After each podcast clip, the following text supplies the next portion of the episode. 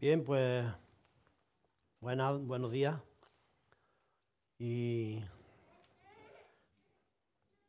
me alegro, como siempre digo, de saludaros a los que no he podido saludar. Si luego tenemos oportunidad, pues nos saludaremos más cerca. Como ha dicho José Daniel, seguimos con las predicaciones de, de Lucas y hoy estamos en el capítulo 4. Vamos a terminar el capítulo 4 los versículos del 31 al 44. El título de la predicación de hoy es La autoridad y poder de Jesús, predicando y haciendo milagros. Para la lectura de este pasaje vamos a hacerlo con un vídeo que ya en alguna ocasión lo hemos hecho, en el cual está la lectura literal de la nueva versión internacional. Y eh, dura aproximadamente lo que dura una, la lectura. Así que vamos a ver el vídeo y escuchamos porque es la lectura de este pasaje.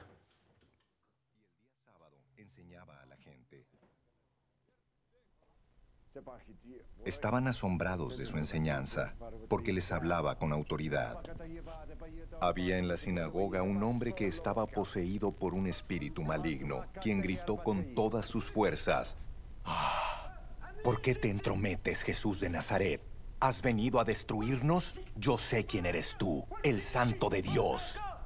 Cállate, lo reprendió Jesús. Sal de ese hombre.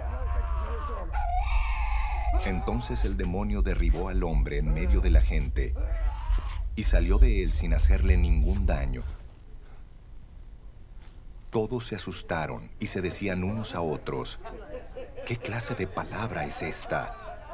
Con autoridad y poder les da órdenes a los espíritus malignos y salen. Y se extendió su fama por todo aquel lugar. Cuando Jesús salió de la sinagoga, se fue a casa de Simón cuya suegra estaba enferma con una fiebre muy alta. Le pidieron a Jesús que la ayudara. Así que se inclinó sobre ella y reprendió a la fiebre, la cual se le quitó. Ella se levantó enseguida y se puso a servirles.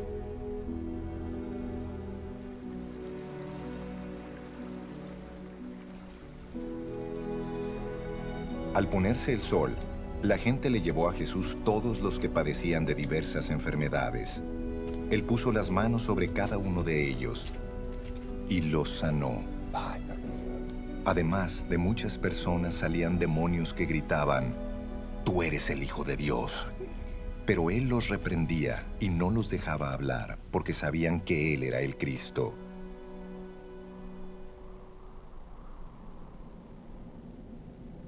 Cuando amaneció, Jesús salió y se fue a un lugar solitario. La gente andaba buscándolo, y cuando llegaron a donde él estaba, procuraban detenerlo para que no se fuera.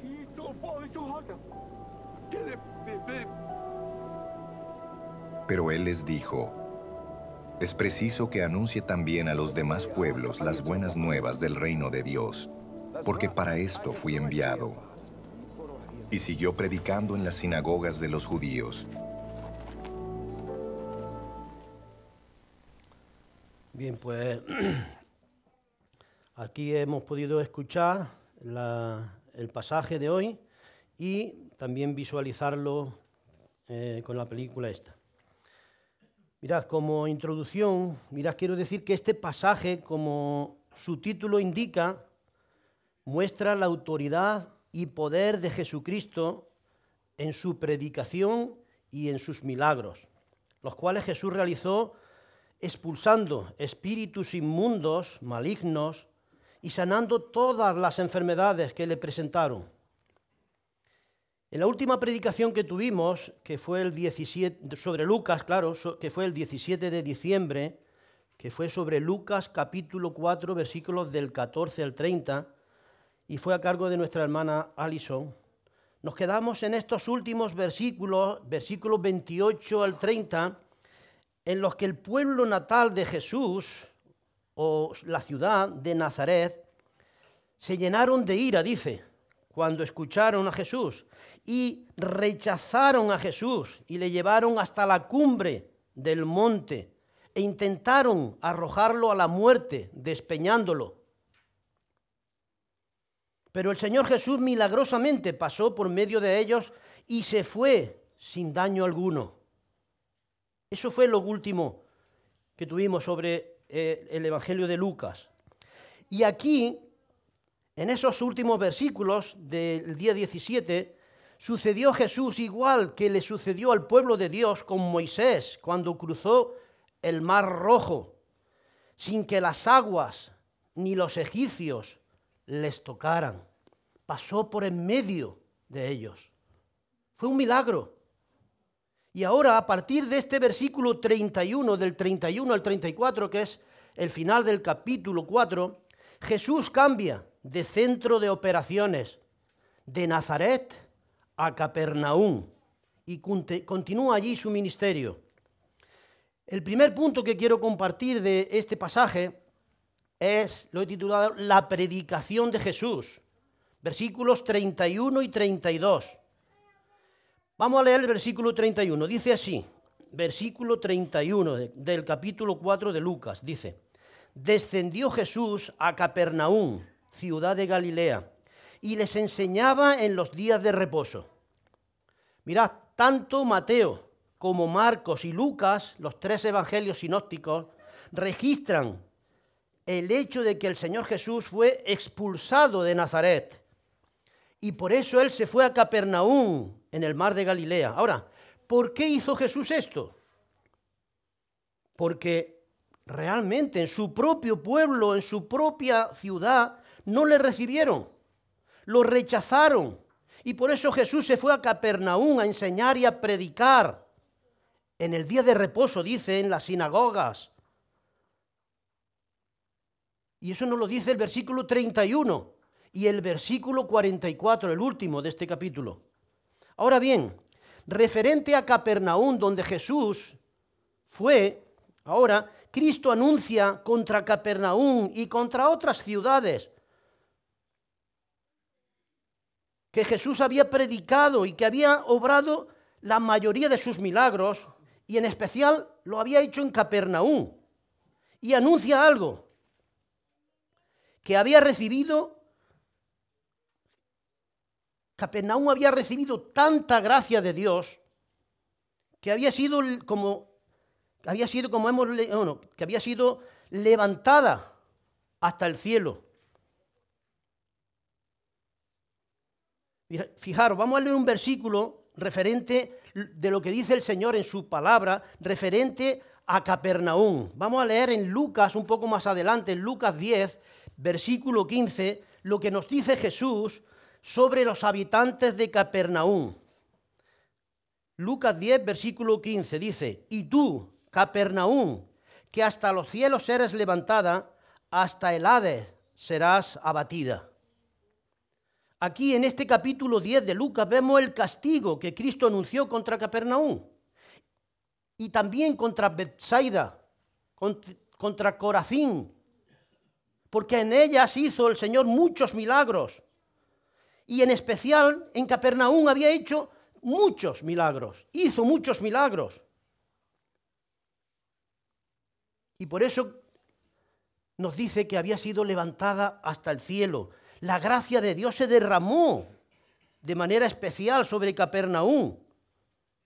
Había estado tan cerca del cielo, pero a la vez también tan lejos de entrar en él. ¿Sabéis por qué? Porque rechazaron el Evangelio de Jesús. Y es que no hay peor, peor cosa que llegar a ser casi cristiano. Como le sucedió al rey Agripa. ¿Os acordáis del rey Agripa? Cuando el apóstol Pablo se presentó, le presentó el Evangelio ante el rey el Evangelio de Jesucristo al hacer su defensa ante este rey?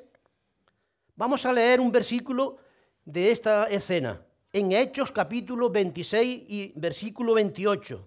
Dice, Pablo le había expresado el Evangelio de Jesucristo y le había mostrado que murió por nosotros, que resucitó y que quería salvarnos.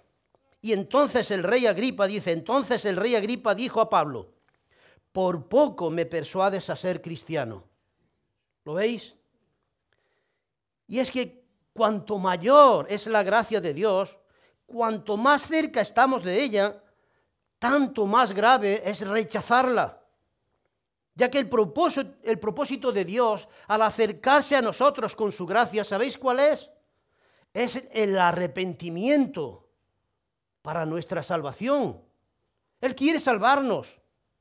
Y en todos, en todas las iglesias y a todas las personas les puede suceder esto, como le, sucedió al rey Agripa, que están escuchando el Evangelio de la salvación de Jesucristo una y otra vez por la gracia admirable de Dios. Pero ¿sabéis qué? No la reciben. O la reciben en vano, no arrepintiéndose de sus pecados y no recibiendo a Jesucristo como Señor y Salvador de, sus vidas. Eso le pasó al rey Agripa, llegando a ser casi cristianos. Casi me, me convences. Por lo tanto, ahí se quedan los casi cristianos, a la orilla, fuera del arca de la salvación, que es Jesucristo, como le pasó al rey Agripa. Así que os ruego a los que me escucháis ahora mismo, que por favor no te quedes fuera del arca, que es Jesucristo, que aceptes y recibas hoy al Señor Jesucristo como tu Salvador, porque estás escuchando el Evangelio y deja de ser ya un casi cristiano. Fijaros ahora lo que dice el versículo 32. Vamos a leer el versículo 32. Dice así. Dice, y se admiraban de su doctrina porque su palabra era con autoridad. Esta palabra autoridad también significa poder.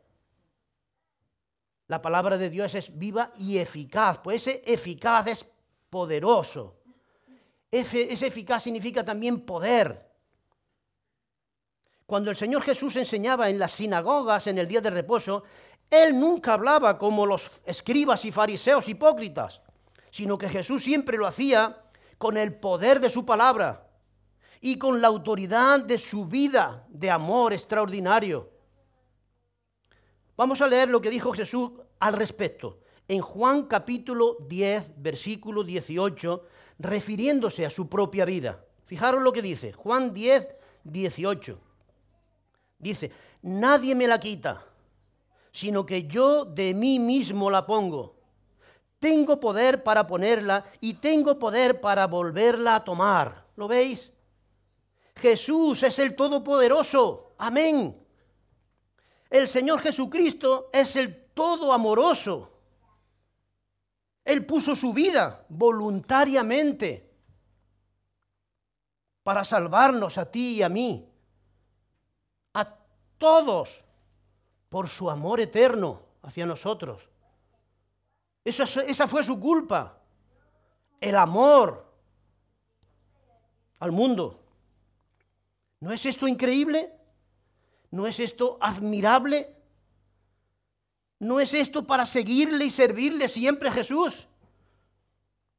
¿No es esto suficiente para entregar nuestro corazón y nuestra vida a Jesús? Claro que sí. ¿Lo has hecho ya? ¿Eres de Jesús? ¿Estás dentro del arca de la salvación? Si hay alguien aquí que me escucha, que aún no lo ha hecho, Hazlo hoy. Hazlo hoy, ahora mismo. No dejes, no lo dejes para mañana. ¿Sabes lo que dice Satanás? Satanás dice, no lo hagas. No lo hagas hoy. Déjalo para mañana. Piénsalo bien. Pero ¿sabes lo que dice Dios? Hazlo hoy, ahora mismo. No te del día de mañana. Fijaros lo que dice Proverbios 27.1. No te del día de mañana, porque no sabes qué dará de sí el día. ¿Lo veis? Y fijaros lo que dice también el Señor en 2 de Corintios capítulo 6.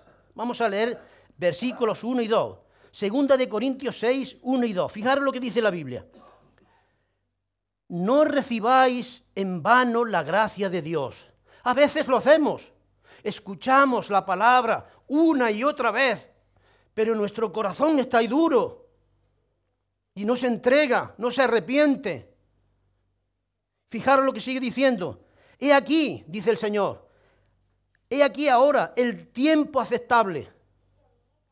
He aquí ahora el día de salvación. Ahora, hoy, es el día de salvación. No lo dejes para mañana. Hoy es el día de entregar tu vida a Cristo y entrar en el arca de la salvación donde, como hemos cantado, nadie nos separará. Nadie nos quitará de ahí. Ahora hago una pregunta. ¿Qué vas a hacer tú? ¿Vas a obedecer al diablo o vas a obedecer a Dios? El diablo lo dice mañana. Dios dice, hoy es el día, ahora es el tiempo aceptable, ahora es el día de salvación. El segundo punto que quiero compartir con vosotros de este pasaje precioso son, lo he titulado, los milagros de Jesús, versículos del 33 al 41. Aquí Jesús realiza una serie de milagros que vamos a ver. Aquí en estos versículos vemos dos clases de milagros que Jesús realizó. En los versículos del 33 al 37 vemos la autoridad y poder de Jesús sobre Satanás y sus demonios, controlándolos, expulsándolos de los hombres que le habían abierto puertas para que entraran en sus vidas. Mirad, hermanos, actualmente estamos viviendo días en los cuales mucha gente cree y adora a los demonios, como en tiempos atrás. Hoy en día Satanás sigue siendo adorado, sigue siendo por muchos seguido, por desgracia. Mucha gente confía en él y sigue sus maquinaciones obedeciéndole. Los demonios obraban en tiempos bíblicos, en tiempos de nuestro Señor Jesucristo aquí en la tierra. Y hoy en día están obrando nuevamente de forma especial en muchas vidas, en muchas familias, en muchas instituciones y gobiernos. Y hoy en día, aún sabiendo que las bebidas alcohólicas y las drogas se han extendido tanto y están haciendo tanto daño a personas en el mundo hoy, aún así, sabiendo todo eso, es difícil explicar muchos sucesos y crímenes horrendos que ocurren, crímenes inauditos que son inconcebibles para la mente humana, a no ser que asumamos que detrás de ellos, de cada uno de ellos, de todos ellos está el poder maléfico y la mano de Satanás. Si no es así, no hay explicación posible. Ahora vamos a profundizar en algunas palabras y frases de estos versículos para aprender, para confrontarnos con la palabra de Dios, para reflexionar, para aplicarla a nuestras propias vidas Vamos a rumiar la palabra de Dios. Por ejemplo, notemos en el versículo 33 lo que dice. Versículo 33 dice que el demonio es un espíritu inmundo. ¿Y esto qué significa? Pues que su naturaleza, la naturaleza, es totalmente opuesta a la de nuestro Dios puro y santo totalmente en contraria. Por lo tanto, el demonio es impuro, es corrupto y totalmente pecaminoso. Y además trabaja, como vemos, en el interior de los hijos de los hombres. Y además hay algo más que podemos ver aquí en estos versículos. Además es posible que quienes están bajo su posesión o su dominio se encuentran, se encuentren también en la propia iglesia. Aquí, en cualquier iglesia. Así como este hombre estaba en la sinagoga, sentado, con un espíritu inmundo. Ahí estaba en la sinagoga. Pero fijaros también en el versículo 35 que Cristo posee un poder total y controlador sobre Satanás y sus demonios, y que los hace callar y obedecer y los expulsa. Tengamos nuestra vista en Jesús. Él es el Todopoderoso. Eh, vayamos agarrados de su mano, siempre, y no temamos. Fijaros lo que, lo que ocurre en el versículo 35. Vamos a leerlo. Dice, Jesús le reprendió diciendo, cállate y sal de él. Entonces el demonio, derribándole en medio de ellos, salió de él y no le hizo daño alguno. Y esta frase es interesante. Y no le hizo daño alguno. Cristo no solo le impuso al demonio que callara, sino literalmente le, cerró la boca. Y no solamente eso, sino que lo expulsó con las manos atadas para que no hiciera ningún daño a este hombre. ¿Lo veis? Y es que cuando Satanás no puede destruir a alguien, tratará por todos los medios a su alcance para hacerle daño, todo el daño que pueda. Y lo hemos visto muchas veces, pero es de gran consuelo también saber que no puede hacer ningún daño, nada más que lo que nuestro Señor le permita. Y por lo tanto nunca podrá hacer un verdadero daño irremediable. El Señor no lo permitirá. Y en los versículos 38 y 39, fijaros lo que vemos aquí. Vemos al Señor Jesucristo sanando la enfermedad. Vamos a leer estos versículos 38 y 39. Dice, entonces Jesús se levantó y salió de la sinagoga y entró en casa de Simón, este es Simón Pedro. La suegra de Simón tenía una gran fiebre y le rogaron por ella e inclinándose hacia ella, reprendió a la fiebre y la fiebre la dejó. Y levantándose ella al instante, le servía. Mirad, aquí vemos al Señor Jesucristo después de salir de la sinagoga, fue a casa de Simón Pedro y estando allí sanó a su suegra, que tenía, como hemos visto, una gran fiebre, posiblemente por alguna enfermedad muy grave. Y vemos que Jesús reprendió la fiebre y ésta se fue de ella, de la suegra de Pedro. Inmediatamente, ¿qué ocurre? Que es sanada. Inmediatamente, ¿qué ocurre? Que se levantó, dice, y se puso a servirles. Eso es increíble. Se puso a servirles. Mirad, en el milagro anterior, Jesús atacó la raíz de la miseria del hombre, que es Satanás y sus demonios, con todas sus maldades malévolas.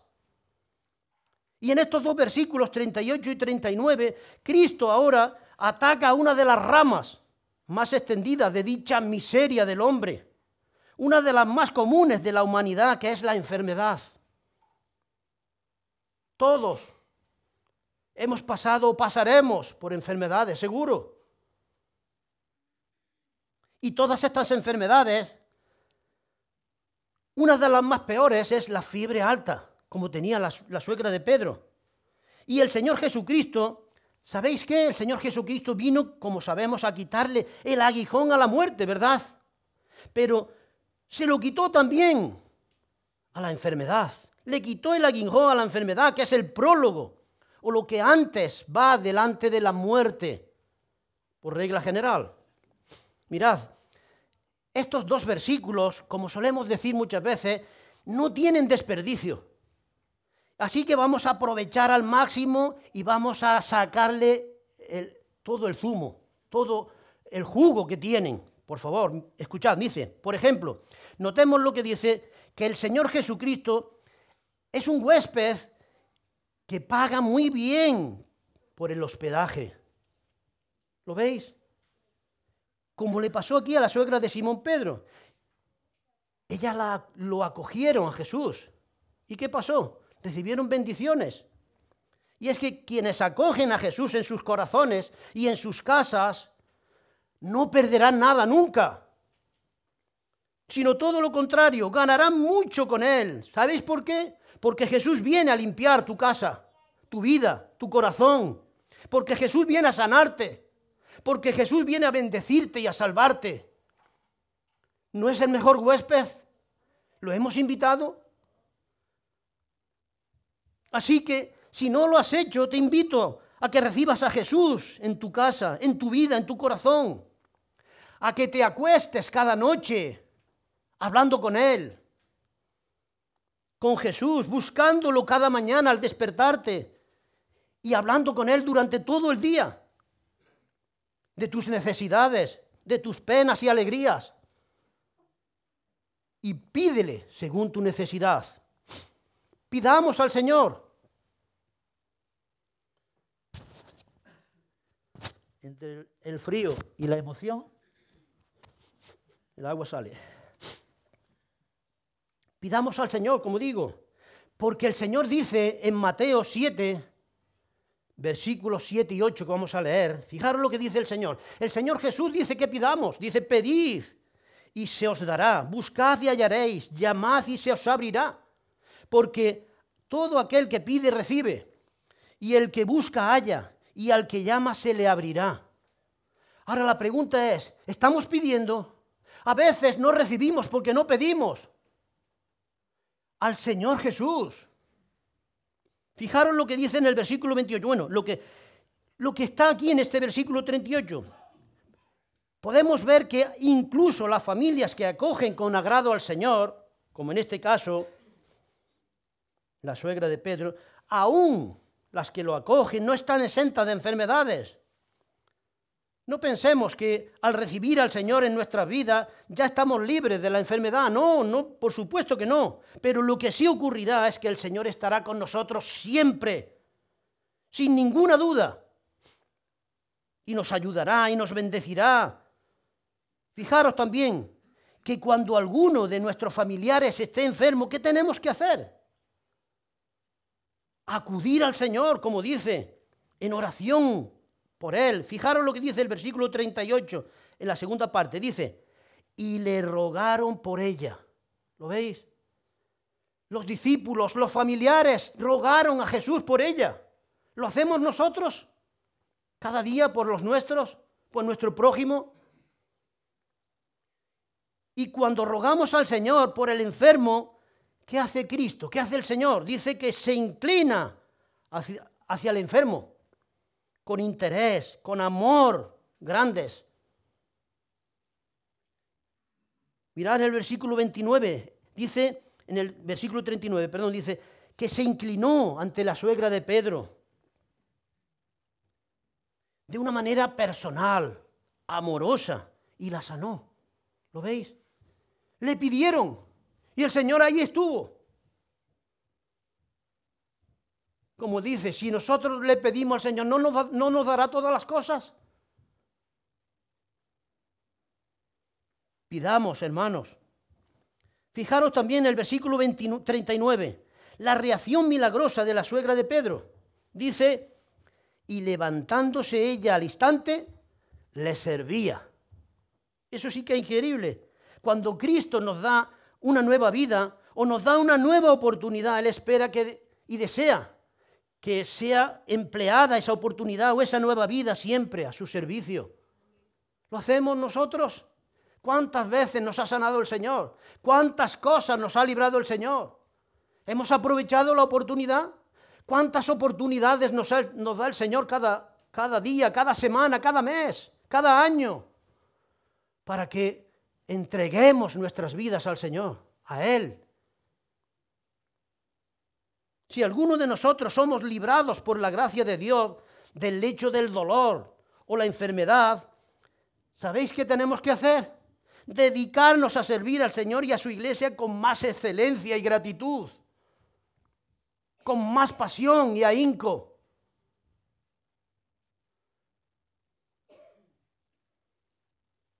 Y no caer en imitar, por ejemplo, al rey Ezequías. ¿Os acordáis del rey Ezequías? Os voy a recordar la historia. El rey Ezequías estaba en el lecho de muerte con una enfermedad muy grave y el Señor ya le había anunciado que iba a morir. Pero ¿sabéis lo que hizo Ezequías? lo que nos dice el Señor, pedid y se os dará. Ezequías oró al Señor para que lo librara de la enfermedad mortal que tenía y que le concediera más años de vida. Y el Señor, ¿sabéis lo que pasó? El Señor se lo concedió y lo sanó a Ezequías. Y le dio 15 años más de vida. Eso está en los capítulos 38 y 39 de Isaías, si queréis leerlo. Pero es impresionante. Le dio 15 años más de vida. Pero ¿sabéis qué? Él no los aprovechó. El rey Ezequías no los aprovechó bien. No los utilizó para servir al Señor. Los utilizó, los invirtió en cometer la mayor imprudencia de su vida. No hagamos nosotros esto.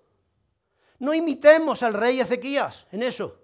Imitemos a la suegra de Pedro, sirviendo al Señor siempre, inmediatamente.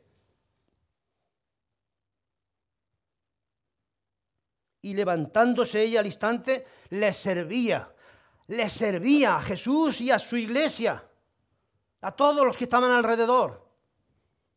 Hagamos eso nosotros. Ahora fijémonos lo que dicen los versículos siguientes, 40 y 41. Mirad, en estos dos versículos tenemos un informe general de muchos otros milagros que el Señor Jesús hizo, sanando enfermos de diversas dolencias y expulsando demonios de muchos poseídos, que al ser expulsados daban voces, dice. Vamos a leer estos dos versículos, el 40 y el 41. Dice, al ponerse el sol, todos los que tenían enfermos de diversas enfermedades los traían a él los traían a él. Fijaros, y él poniendo las manos sobre cada uno de ellos, no en masa, sino sobre cada uno de ellos, los sanaba. También salían demonios de muchos, dando voces, diciendo, tú eres el Hijo de Dios. Pero él los reprendía y no los dejaba hablar porque sabía, sabían que él era el Cristo. Mirad, después de estar en la casa de Simón Pedro, Jesús y de sanar a su suegra, esa noche el Señor Jesús, esa misma noche sanó a cada uno de los enfermos que le traían. Pero ¿sabéis una cosa? Aquí no dice que sanó a los que no le traían. Por lo tanto hay que llevarlos al Señor en oración o presentes. Lo hacemos eso, hagámoslo. Dice, y poniendo sus manos sobre cada uno de ellos, uno a uno, los fue tocando y los fue sanando de forma individual, de forma personal, abrazándolos, inclinándose como delante de como con la suegra de Pedro. El Señor Jesús tomó a cada uno de los enfermos en particular y los sanó con gran compasión y con gran amor en su corazón.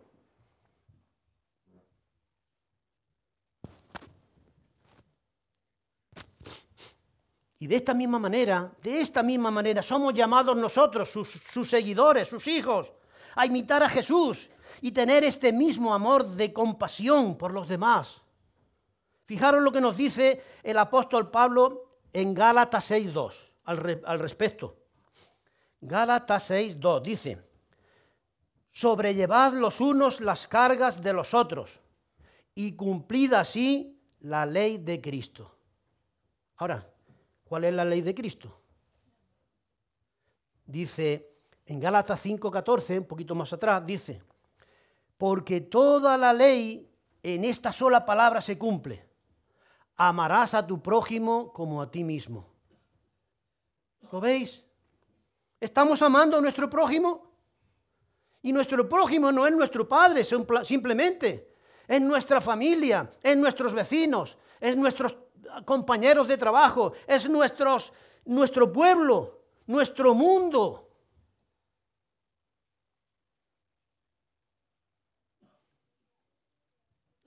Así que hermanos, imitemos, imitemos al Señor Jesús y cumplamos así su ley, la ley de Cristo, amando a nuestro prójimo como a nosotros mismos.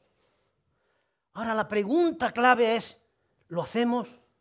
¿Lo estamos haciendo? Y para poder contestar esta pregunta, voy a haceros, voy a hacer, voy a, proponer tres preguntas para que las contestemos, para que veamos si realmente lo estamos haciendo. Primera, ¿oras cada día por tu prójimo y por sus necesidades al Señor? Cada día. ¿Oras? Segundo, ¿buscas cada día con la ayuda del Señor la manera de bendecir y de amar a tu prójimo? ¿De ayudarle? a salir de sus necesidades, de sus lloros, de sus dolencias, de sus problemas.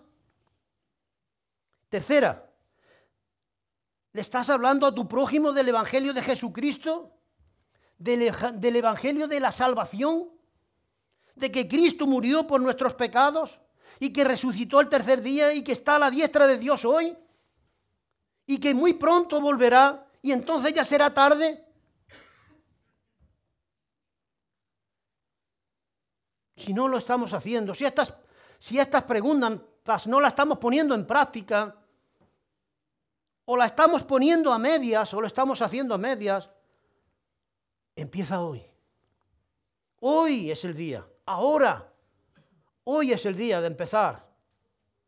No lo dejes para mañana, ya lo sabes. ¿A quién vas a obedecer? ¿A Dios o al diablo?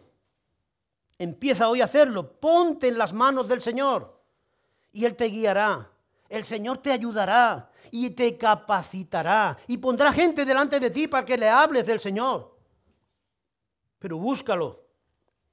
Y para terminar, vamos a leer los tres últimos versículos de este capítulo 4, 42 al 44. Dice así: Cuando era cuando era de día, salió y se fue a un lugar desierto y la gente le buscaba y llegando a donde estaba, le detenían para que no se fuera de ellos. Pero él les dijo, es necesario que también a otras ciudades anuncie el Evangelio del reino de Dios, porque para esto he sido enviado. Y predicaba en las sinagogas de Galilea. Mirad, sabemos por Marcos capítulo 1, versículo 32, que Jesús no se fue aquí al desierto a descansar, no, sino que se fue a orar, pues era esa era su mayor delicia, estar en oración con el Padre, a solas. Aunque su comunión con el Padre era continua, él tenía esa delicia de irse a solas a orar. Y debemos de imitar al Señor en eso nosotros. Pero la gente dice, no tardó mucho en buscar a Jesús y encontrarlo y de tratar de que no se fuera de ellos.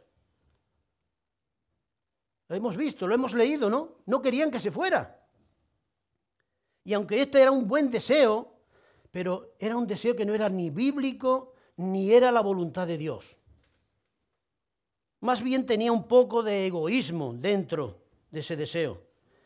Pues Cristo es la luz del mundo, que había venido a alumbrar a todo hombre, no a algunos. Y por eso les dijo a la gente lo que les dijo en el versículo 43. Dice, pero les dijo, es necesario que también a otras ciudades anuncie el Evangelio del reino de Dios, porque para eso he sido enviado. ¿Lo veis? Mirad, quienes disfrutamos de las bendiciones del Evangelio, debemos desear que nuestro prójimo también las disfrute. De los mismos beneficios, de las mismas bendiciones que nos da el Señor. Y el Evangelio es para predicarlo a todo el mundo, no a unos pocos. Demos gracias a Dios, el Señor, que Él no se quedó viviendo allí, o en un lugar, o con estos hombres que no quería que se fueran de Capernaum, sino que Él prometió estar donde quiera que dos o tres estén congregados en su nombre. Por tanto, Jesús está aquí ahora mismo. Estamos congregados, dos o tres y muchos más en su nombre. Gloria a Dios. Él está aquí. Mira a tu alrededor y, y verás a Jesús. Disfrutémoslo, compartámoslo con los demás, para la gloria de Dios. Amén. Y prediquemos el Evangelio de Jesucristo a nuestro prójimo. ¿Sabéis lo que es el Evangelio? El Evangelio de la salvación es un mendigo hambriento que ha encontrado pan y le está diciendo a otros, ¿dónde encontrar pan? Vayamos a la gente y le digamos, ¿dónde está el pan de vida? Llevémoslo a Jesús, que es el pan del cielo, el pan de vida. el pan que nunca da hambre. Y aquí con esto terminamos, hermanos, que el Señor os bendiga y que nos ayude a hacer su voluntad. Amén.